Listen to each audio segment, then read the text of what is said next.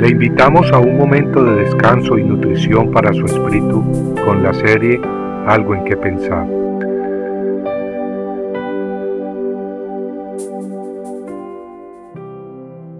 Mi Redentor vive. Yo sé que mi Redentor vive. Job 19:25. Job se sentía abandonado en dolor y soledad, sin entender por qué estaba pasando por grandes tragedias. En Job 19, 17 al 20 leemos las palabras de su angustia. Mi aliento es odioso a mi mujer y soy repugnante a mis propios hermanos. Hasta los niños me desprecian. Me levanto y hablan contra mí. Todos mis compañeros me aborrecen y los que amo se han vuelto contra mí. Mis huesos se pegan a mi piel y a mi carne, y solo he escapado con la piel de mis dientes. Aunque Job era un buen siervo de Dios, entendía que ante la gloria de Dios ningún hombre puede mostrarse puro. En su conversación con su amigo Bildad, Job expresó ¿Cómo puede un hombre ser justo delante de Dios? Si alguno quisiera contender con él, no podría contestarle ni una vez entre mil. Sabio de corazón y robusto de fuerzas, ¿quién le ha desafiado sin sufrir daño? Job entendía que ante la justicia y la sabiduría infinita de Dios, lo único que un mortal puede pedir es misericordia. Si pedimos justicia, es decir, si pedimos lo que merecemos, entonces recibiremos condenación y destrucción, pues eso es lo que todos merecemos. Tal como dijo Pablo en Romanos 3:23, todos pecaron y no alcanzan la gloria de Dios. Y en Romanos 6:23, la paga del pecado es muerte. Pero Job no estaba abandonado. Dios en medio de su angustia le revelaba a su siervo una convicción sobrenatural que le hizo proclamar una esperanza preciosa, valiosa más que el oro purificado por el fuego. La leemos en Job 19, 25 al 27.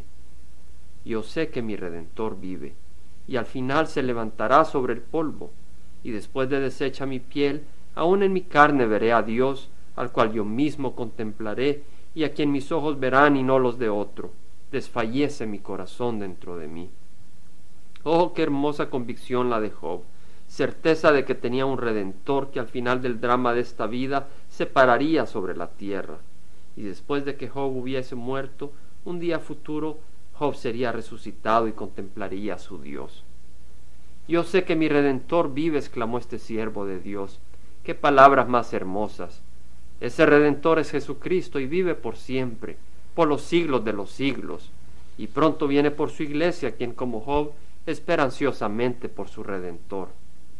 Sí, nuestro corazón desfallece al igual que Job, llenos de entusiasmo y sed de verle pronto. Es por eso que al igual que Juan clamamos también Maranata, ven Señor Jesús, ven pronto. ¿Es Jesús tu redentor? Muchos ponen su fe en Buda o en Mahoma, o en las riquezas o en sus buenas obras y sus esfuerzos.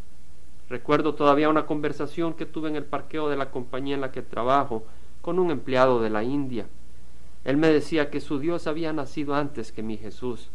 Sin embargo, mientras la tumba de su Dios es reverenciada por sus seguidores, la tumba de mi Jesús está vacía, y es que Él es el único redentor que vive, Cristo Jesús, que ha vivido desde la eternidad y vivirá por toda la eternidad.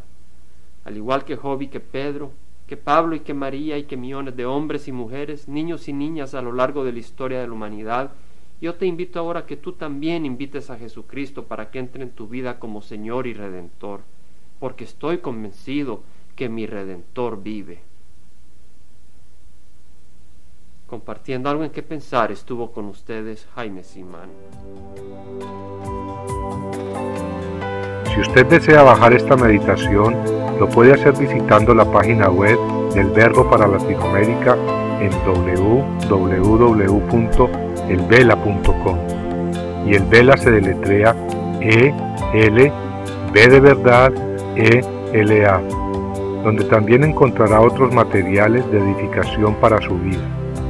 Puede también escribirnos al Vela Pio Box 1002 Orange, California 92856, Estados Unidos. Dios le bendiga.